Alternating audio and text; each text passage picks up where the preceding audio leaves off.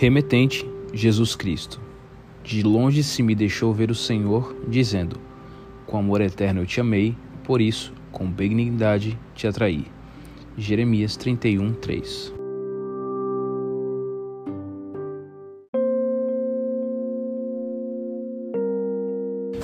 Imagine em suas mãos uma carta cujo remetente é Jesus Cristo.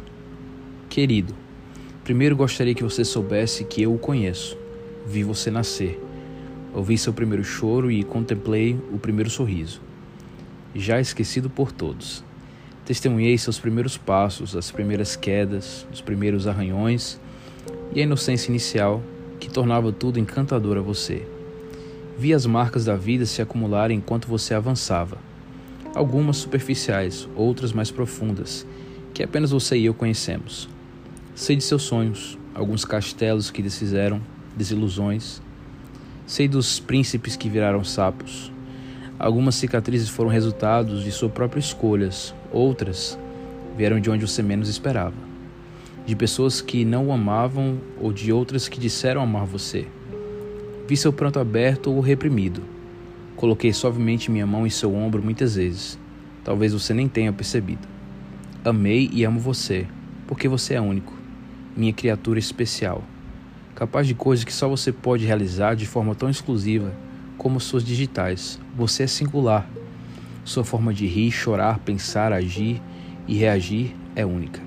Vi você ganhar ou pensar que havia ganhado em algumas situações. Outras vezes vi você perder ou pensar que havia perdido. No fundo, você gostaria de recomeçar tudo, começar do marco zero, iniciar com páginas em branco. E sabe, você pode. Isso lhe é garantido por minha graça.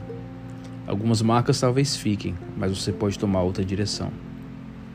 Não deixe ninguém desanimar você, nem dizer que não tem jeito.